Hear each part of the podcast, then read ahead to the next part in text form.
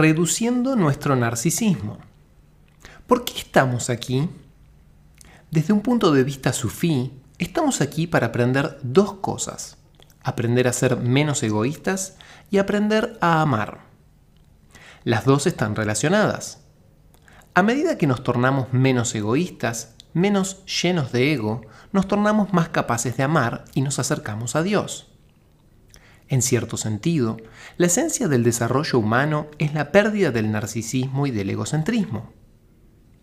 Comenzamos nuestra vida como narcisistas puros. Al nacer, no entendemos que allí, en el exterior, existe un mundo separado de nosotros. Para el niño, toda la existencia es su propio ser. Eventualmente, el niño aprende a separar el mundo entre yo y no yo, una dicotomía a la que relativamente solo unos pocos buscadores espirituales se sobreponen luego de experimentar la unidad. A medida que los niños crecen, se tornan más sofisticados con respecto al mundo, principalmente para poder manipularlo más efectivamente, es decir, para obtener alimento y confort. A medida que crecemos, nos tornamos en narcisistas más eficientes, Desafortunadamente eso es considerado el desarrollo humano normal. Algunos años atrás, un libro escrito por Robert Ringer, titulado Prestándole atención al número uno, se convirtió en un bestseller. La popularidad de este tipo de libros es un triste reflejo de la sociedad moderna. En nuestra sociedad, el número uno no es Dios, sino nuestro ego. Se nos dice que nuestros egos, necesidades y deseos son la primer prioridad. Por lo tanto, no es ninguna novedad que haya tantos divorcios y tanta deshonestidad, empezando por los banqueros y políticos sin ética y de ahí en más, continuando con tanta otra gente de tantos otros rubros y pertenecientes a todas las clases sociales.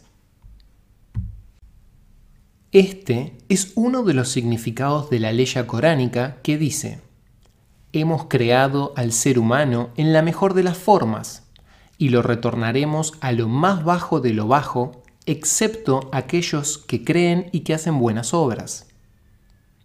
El camino sufí es el sendero de maduración humana, un sendero de adquisición de fe y de desarrollo de la capacidad de servicio.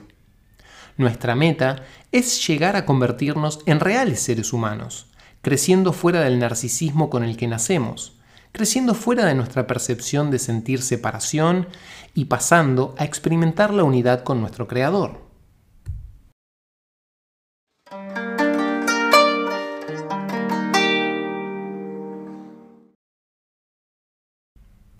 El desarrollo humano. El gran sabio sufi Jalaluddin Meulana Rumi, Kutusus Raju, describió nuestro desarrollo evolutivo de la siguiente manera. Morí al estado inorgánico y fui dotado de crecimiento. Y después morí al crecimiento vegetal y llegué a lo animal. Morí a lo animal y me transformé en Adán. ¿Por qué entonces he de temer? ¿Acaso alguna vez al morir me reduje a algo inferior? Así, en la próxima muerte, moriré al hombre. Así podré elevarme y asomar mi cabeza entre los ángeles y una vez allí, deberé escapar incluso del estado de ángel. Todo perece excepto la faz de Dios. Una vez más, deberé ser sacrificado y morir a lo angélico, y así transformarme en aquello que no puede ser imaginado. En este poema, Rumi, que su secreto sea santificado, describe poéticamente el sistema sufí de las almas o de los niveles de conciencia. En el primer nivel, el embrión en desarrollo se asemeja mucho a una planta. Tiene respuestas simples, instintivas, biológicas, podríamos decir vegetativas. A medida que el feto se desarrolla, empieza a funcionar más como un animal. No hay un real sentido de amor en el alma vegetal, las plantas aman al sol, pero más que amor, eso es más bien una respuesta instintiva a la luz del sol. Tampoco podemos discernir amor en el mundo de los peces. Los peces ponen huevos, pero no existe una real conexión de pareja o entre los progenitores y los descendientes de su misma especie. El amor empieza a desarrollarse con el alma animal. Dios creó los mamíferos que dan a luz a sus crías y éstas necesitan su cuidado. En el mundo animal, el amor es necesario para la supervivencia de las especies. De otro modo, las crías de los mamíferos jamás sobrevivirían. Dios ciertamente podría haber creado a los animales de tal modo que el cuidar de los recién nacidos no fuese necesario. Pues de hecho, ese sistema ha funcionado perfectamente bien para los peces y los insectos, por ejemplo. Por lo tanto, con el desarrollo del alma animal, tenemos el comienzo del amor y el altruismo. Los animales se sacrifican a sí mismos por sus hijos o por sus parejas. Por ejemplo, una madre pájaro arriesga su vida para traer a los depredadores lejos de su nido. El narcisismo se desarrolla con lo que llamo el alma prehumana, o sea, el nivel del desarrollo posterior al alma animal. El narcisismo surge con el desarrollo de la inteligencia y el razonamiento, pero la inteligencia puede desarrollarse sin amor o compasión. Hay muchas personas cuyos corazones están cerrados, que son incapaces de amar o siquiera de sentir empatía por otros. Para los sufíes, este tipo de gente aún no ha llegado a ser completamente humana, no importa cuán inteligentes sean. El personaje ficticio de Hannibal Lecter, de la novela y la película El silencio de los inocentes, es un frío ejemplo de alguien que es brillante, pero que no tiene corazón ni compasión alguna. Tiene forma humana, pero su desarrollo está tan atrofiado que está realmente por debajo de un animal. Como decíamos, el ego se desarrolla a este nivel a medida que aprendemos a percibir y manipular el mundo a nuestro alrededor. Evoluciona con el desarrollo de nuestros sentidos y nuestra capacidad para entender el medio ambiente que nos rodea. El ego utiliza este entendimiento para satisfacer las demandas de lo que Freud llama id en alemán, también conocido psicoanalíticamente como el concepto de el ello, el cual es muy similar al alma animal. El ello está completamente dedicado a sus propios deseos y necesidades. Es importante recordar que los términos ego y ello refieren a complejos procesos que ocurren dentro de nosotros y no son cosas tangibles o estáticas. Para Freud, el ego es el representante del mundo externo para el ello. O sea, la preocupación del ego es negociar con el mundo externo mientras que el ello está dedicado al principio del placer, es decir, la satisfacción de nuestros deseos internos. El ego está asociado con la razón, mientras que el ello pertenece al orden de las pasiones. El problema fundamental con el ego es su percepción de separación. El ego nunca pierde ese sentido de separación. En cierto sentido, el ego está sumergido en shirk, que significa adoración a cualquier cosa que no sea Dios y negación de la esencial unidad de Dios. Shirk es directamente lo opuesto a lo que en Islam se llama tawhid o unidad. La ilaha illallah, no hay Dios sino Dios. O sea, hay un único Dios, una única realidad detrás de toda la aparente multiplicidad de la realidad que percibimos. Creo que existen dos procesos opuestos fundamentales en la evolución. El movimiento hacia la separación y el movimiento hacia la unidad. En el proceso de separación, el ego se desarrolla y así se profundiza el sentido de ser un individuo en el mundo, separado del resto. Aquí, el ego es una fuerza en nosotros que opera para impedir que podamos desarrollar un sentido de unidad y de trascendentalidad siempre tenemos dos opciones, movernos hacia la separación o movernos hacia la unidad. Una vez que nos movemos hacia la separación, nos alejamos más y más de la verdad. Como escribió Rumi, que su secreto sea santificado, un espejo roto refleja cientos de imágenes de la misma escena. Pero si pudiésemos reparar el espejo, éste reflejaría tan solo una imagen. el sufismo dispone y provee del tratamiento para enmendar nuestros corazones rotos, al igual que los espejos rotos de Rumi, Kutusus y Raju.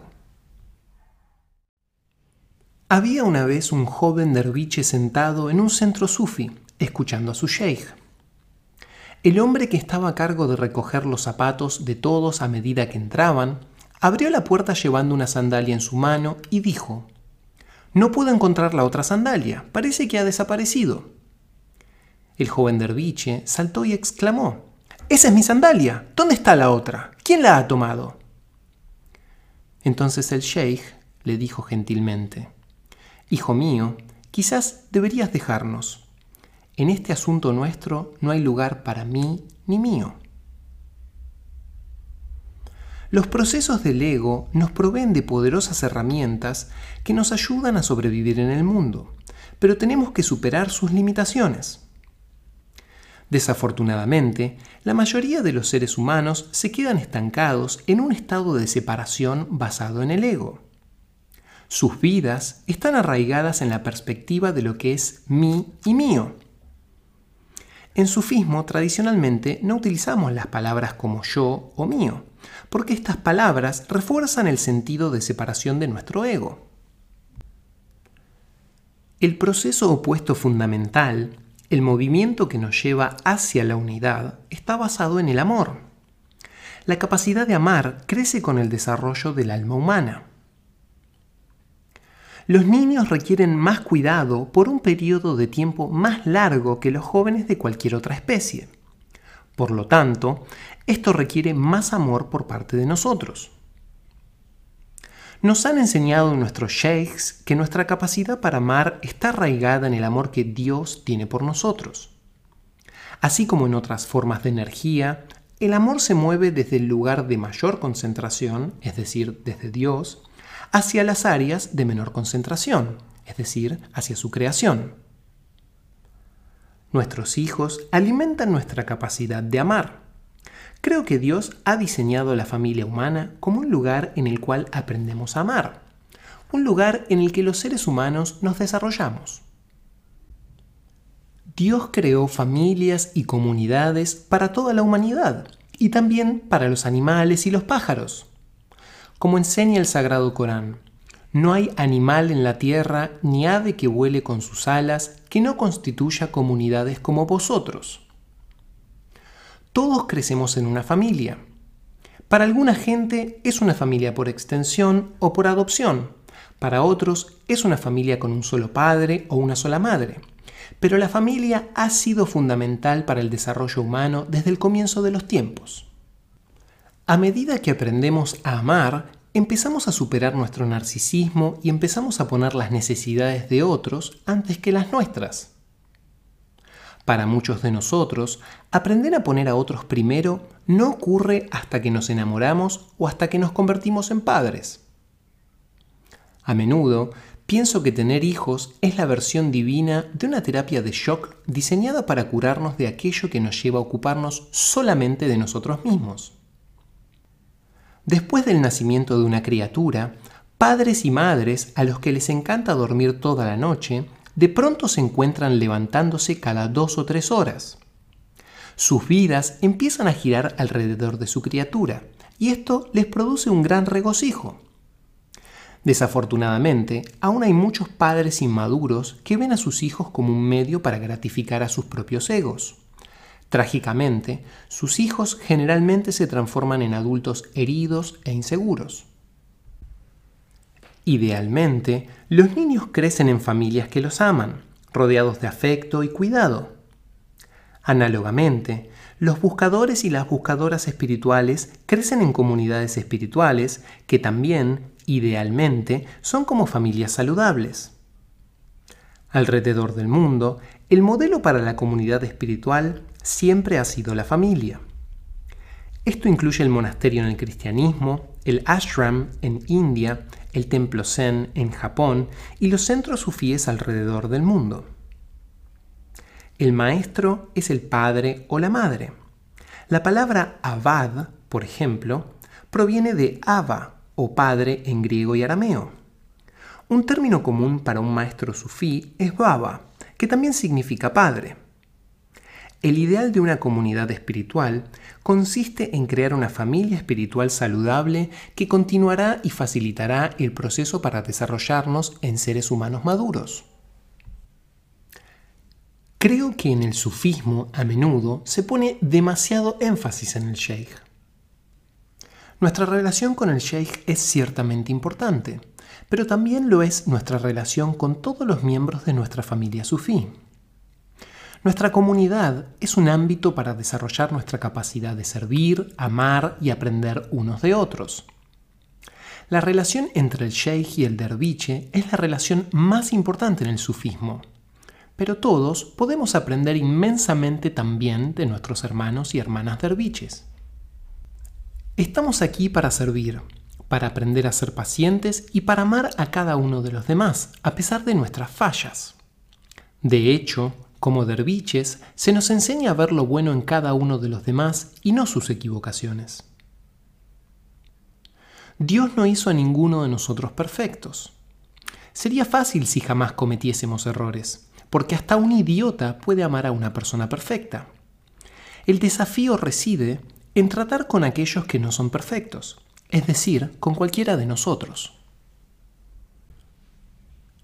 Nuestra capacidad de amar es más grande que la de cualquier otra especie, pero así también lo es nuestro egoísmo, narcisismo y separación de Dios. Así es que podemos elevarnos más alto que los ángeles o caer más bajo que los animales. De hecho, los animales están menos separados de Dios que muchos seres humanos, porque no tienen un ego diciéndoles qué únicos que son ellos no pueden descender a los niveles del narcisismo egocéntrico, pero nosotros sí. A medida que crecemos, estas dos fuerzas aumentan en nosotros. En un medio ambiente nutrido por el amor, nuestra capacidad de amar se desarrolla al mismo tiempo que nuestro ego se desarrolla. Se fortalecen tanto la fuerza de la separación como la fuerza de la unidad. Estas dos grandes fuerzas son mucho más grandes que nosotros. No son simplemente tendencias personales. Son fuerzas evolutivas y ambas fuerzas se encuentran hoy mismo activas en nuestro interior. Rumi describió gráficamente la condición humana cuando escribió que, al crear a los seres humanos, Dios ató el ala de un ángel a la cola de un burro, con la esperanza de que lo angélico transformara lo animal podemos actuar con motivaciones egoístas o por amor y servicio. Podemos empezar desde un lugar de amor y servicio e inconscientemente perder de vista nuestras intenciones originales. Todos hemos experimentado esto. Muy a menudo, nuestras mejores intenciones son tomadas como rehenes por nuestros egos. Puede ser que no nos demos cuenta de que hemos olvidado nuestra intención original hasta que sea demasiado tarde. En mi propio campo, el de la educación, he visto a muchos profesores dedicarse a la docencia con el deseo de enseñar y porque aman la materia que enseñan y así quieren contribuir al campo que eligieron y servir a sus alumnos.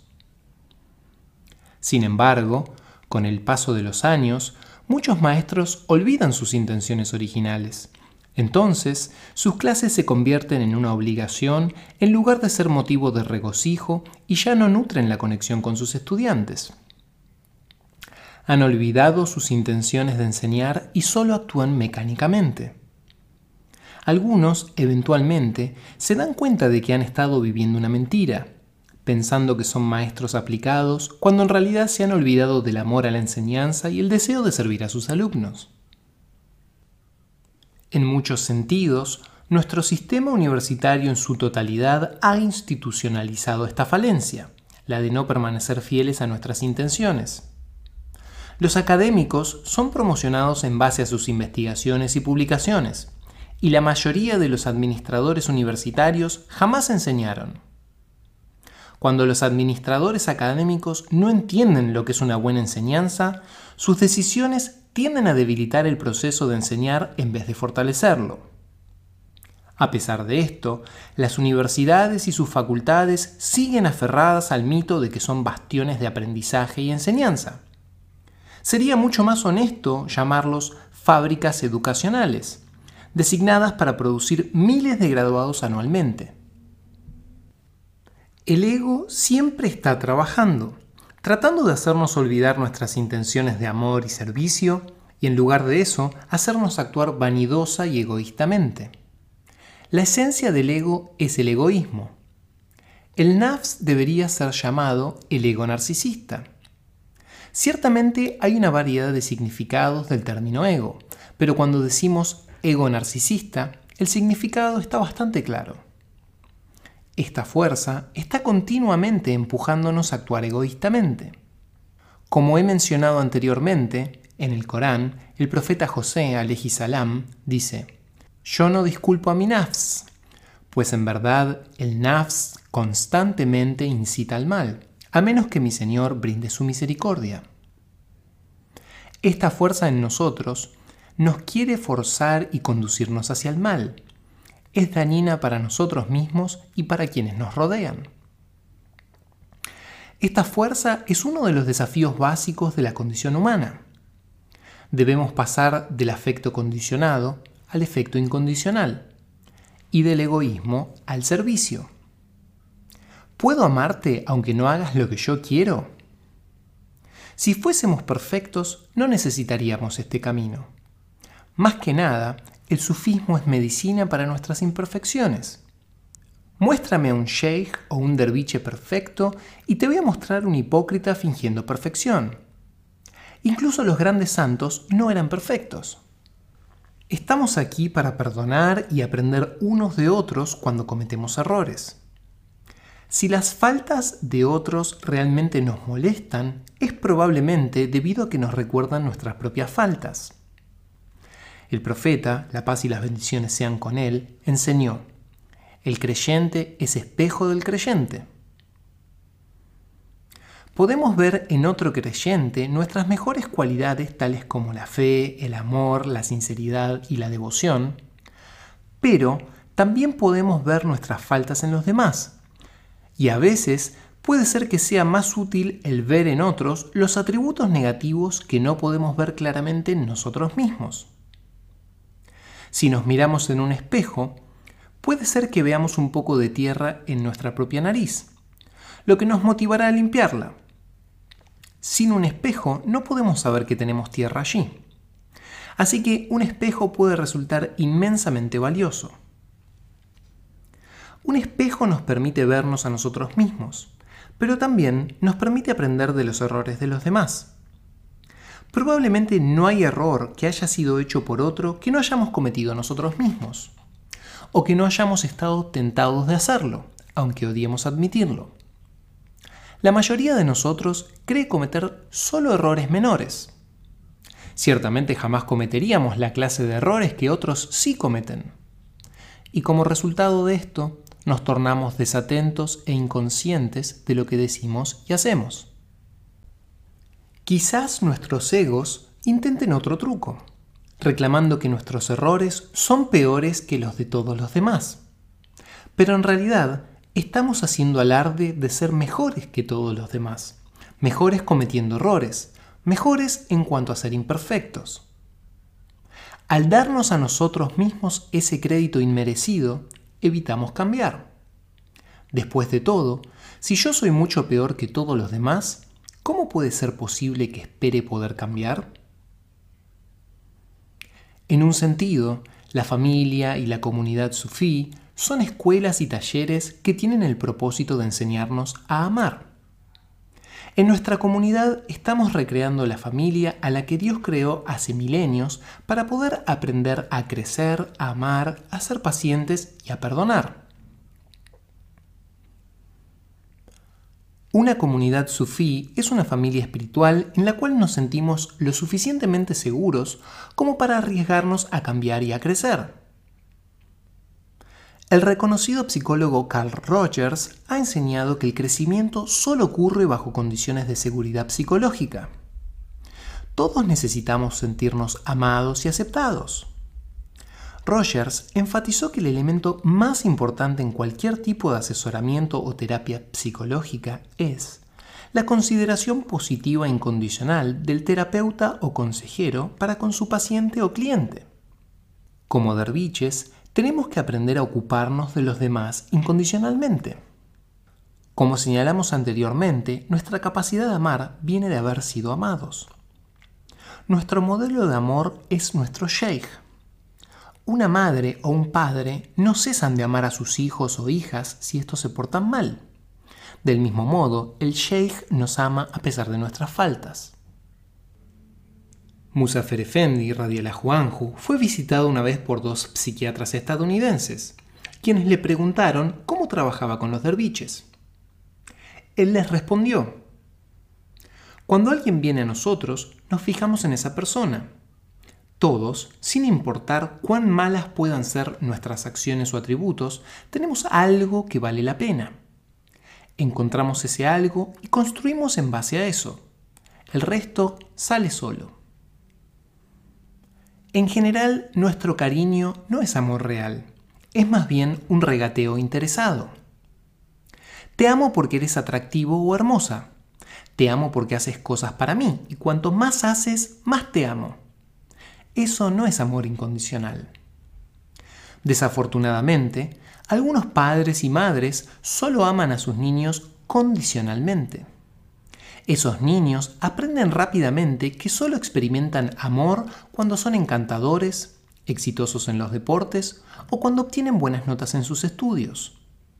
Aprenden que solo son amados por sus logros, es decir, que no son amados por sí mismos. Debemos hacerles saber a nuestros hijos que los amamos pase lo que pase Podemos estar en desacuerdo con sus elecciones, podemos enfadarnos con ellos, o puede ser que tengamos que pararlos a la fuerza para que no hagan algo que les pueda causar daño. Pero idealmente jamás debemos dejar de amarlos, y es nuestro deber hacérselos saber. Espero que podamos sentir amor y cuidado incondicional aquí, en nuestra comunidad sufí. Pase lo que pase, espero que amemos y nos cuidemos unos a otros y que podamos perdonar los errores de los demás, incondicionalmente. Si no podemos hacer esto, entonces no nos hemos desarrollado más allá de nuestro narcisismo infantil, el cual es esa posición de separación de todo el resto y de preocuparnos solo por nosotros mismos. Este camino es una lucha tenemos que seguir volviendo a nuestras intenciones originales. Tenemos que examinar nuestras relaciones con otros y reevaluarlas a menudo. Nuestra comunidad sufí es un taller, es un lugar para tratar de aprender a superar nuestras tendencias egoístas. Aunque la mayoría de nosotros se olvide de hacer este esfuerzo, esperamos que alguien se acuerde. Por favor, Dios, que el que se acuerde despierte a los demás. Esta es una de las funciones de la comunidad espiritual. Algunos se acuerdan y pueden ser el espejo del creyente, reflejando la fe, el amor y el servicio. Su ejemplo nos ayuda a resistir nuestras tendencias hacia la separación y la gratificación del ego. Volviendo al esquema evolutivo, crecemos de lo mineral a lo vegetal, luego al animal y después a lo prehumano o egoico. El alma en cada una de estas etapas está atada al cuerpo físico. Con el desarrollo del alma humana vamos más allá de lo físico. El alma humana está ubicada en el calv, es decir, en el corazón espiritual. Este es el nivel del desarrollo completo de amor incondicional, compasión y misericordia. El amor existe en una forma más básica en el alma animal, en el amor y cuidado que los animales tienen por sus crías. Pero el amor y la compasión están más completamente desarrolladas en el alma humana, es decir, en seres humanos maduros. Las almas que están arraigadas en lo físico no vienen con nosotros cuando dejamos este mundo. El alma animal está ubicada en el corazón físico y ese corazón físico no sobrevive a la muerte. Lo que está ubicado en el esqueleto será enterrado con el esqueleto lo que está ubicado en el cerebro será enterrado con el cerebro. Pero lo que está ubicado en el corazón espiritual no puede ser enterrado, porque el corazón espiritual no es un órgano físico. Los santos se han desarrollado a sí mismos de tal modo de que pasan fácilmente al otro mundo. pero quienes se conducen a sí mismos y se entregan a los niveles más bajos de funcionamiento están atados al cuerpo, el cual es mortal y terminará en una caja enterrada en la tierra. Nos tornamos tan apegados a nuestros cuerpos que nos atemorizamos porque no perdurarán. Si en lugar de esto nos apegamos a nuestros corazones y almas, empezaremos a perder nuestro miedo a la muerte. Nuestro desarrollo humano involucra el crecimiento del amor, del amor incondicional, del servicio y del amor a Dios. Nunca llegamos a lograr eso completamente, tan solo trabajamos en dirección a eso. Más allá del alma humana está el alma angélica. Los ángeles están en constante rezo, es decir, en constante remembranza de Dios. En lo profundo de nuestros corazones espirituales, todos tenemos almas angélicas. Tenemos el potencial de vivir en constante remembranza de lo divino, al nivel de los grandes santos y profetas. El séptimo y último nivel es el alma secreta, también llamada alma real o el secreto de secretos. En ese nivel no hay dualismo. Hasta en el nivel del alma angélica hay una distinción entre el que recuerda y aquel que es recordado pero en la etapa final hay unidad. No hay más yo. Esa alma trascendental también está dentro de nosotros. Musafer Efendi, Radiala Juanju, acostumbraba a decir que existe una chispa en nosotros que proviene de Dios, una chispa de lo infinito. Esa chispa dentro de nosotros trasciende este universo entero y podría prenderle fuego a toda la creación en un instante es importante recordar que Dios sopló esa chispa del alma divina dentro de nosotros. Es importante recordar que Dios está presente en el núcleo de nuestro ser. ¿Podemos conectarnos con esa parte más profunda de nosotros mismos? ¿Podemos empezar a develar lo divino en nosotros? Nosotros mismos no podemos hacerlo es solo mediante la bendición de Dios que podemos empezar a ver siquiera apenas un vislumbre. En nuestra comunidad estamos intentando desarrollarnos hacia el nivel de convertirnos en seres humanos maduros, como Dios quiere que seamos. Nuestra comunidad sufí es un taller para desarrollar en nosotros aquello que es eterno, aquello que va con nosotros a la otra vida. Mis sheikhs han dicho una y otra vez que estamos en esta vida para prepararnos para la próxima. Dikrullah significa remembranza de Dios. Nosotros practicamos la ceremonia sufí de Dikrullah cada semana, recitando juntos los nombres de Dios.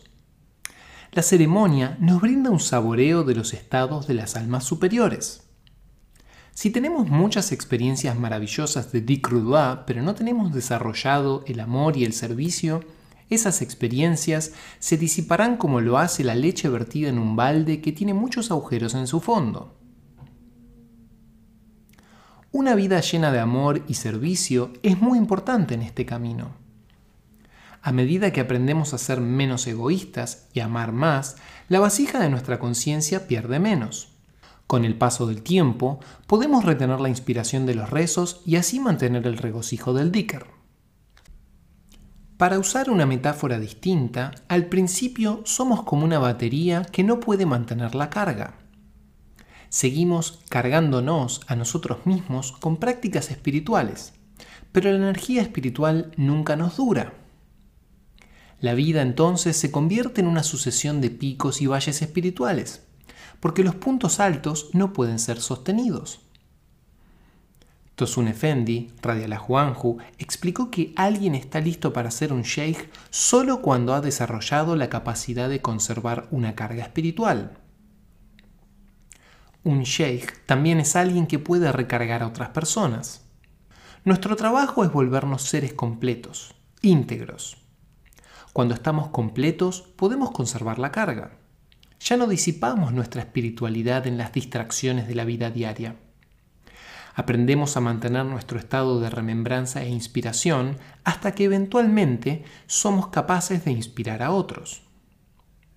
Hasta que lleguemos a ese punto, siempre estaremos necesitados.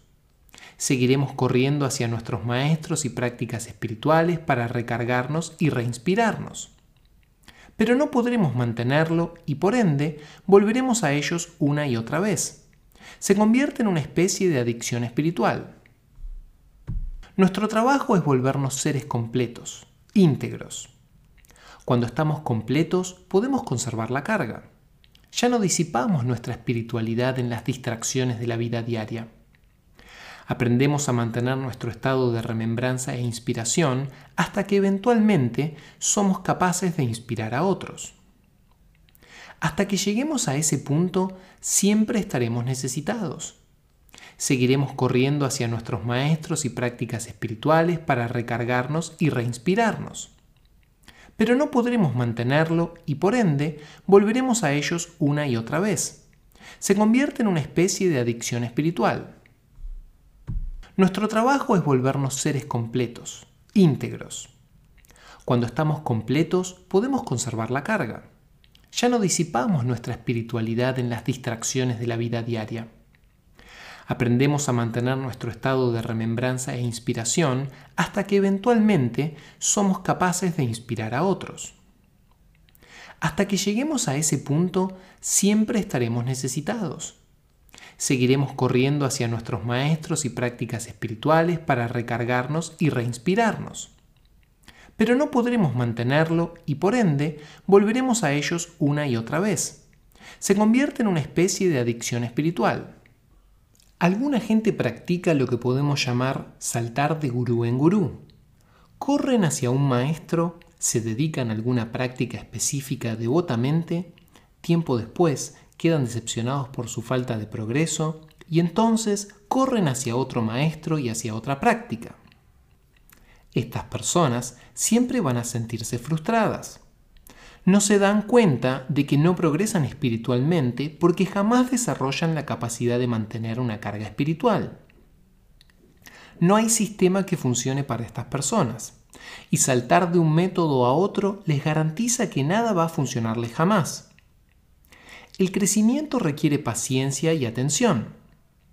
Nuestro gran sheikh actual, Turul Efendi, le preguntó a un grupo de derviches europeos, ¿cuál es el comienzo del camino? Cuando nadie respondió, él dijo, es escuchar. Después volvió a preguntarles, ¿cuál es el final del camino? Nadie pudo responder, y él dijo, es escuchar. ¿Cómo podemos entonces ser capaces de mantener una carga?